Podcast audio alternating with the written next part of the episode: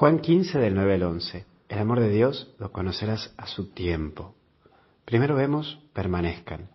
Ese permanecer significa mucho en mí y en vos. Es concentrar tu vida en aquello que te hace pleno y feliz.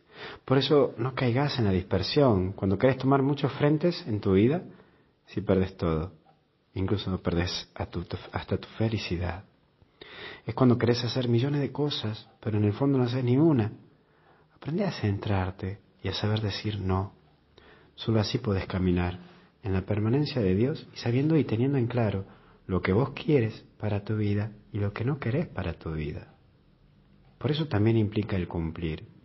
El cumplir de Dios pasa por ese amor, no por quedar bien con otros, sino más bien por el amor en sí, el amor a la vida y el amar lo que tenés a tu alrededor, la gente que está caminando con vos, tu familia, tu, tu gente cercana.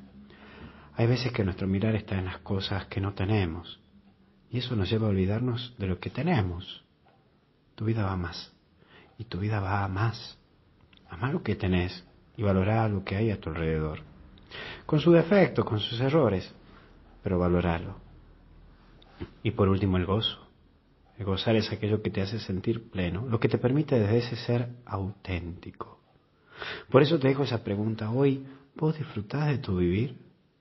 ¿O siempre estás girando alrededor de tus preocupaciones y necesidades? Mira, en tu mano está el gozo o el lamento, pero vos sos el que elegís. Ahora, ¿qué elegís?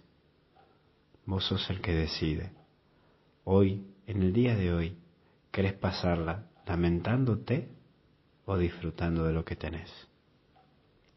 Que Dios te bendiga y te acompañe en el nombre del Padre, del Hijo y del Espíritu Santo. Y hasta el cielo no paramos.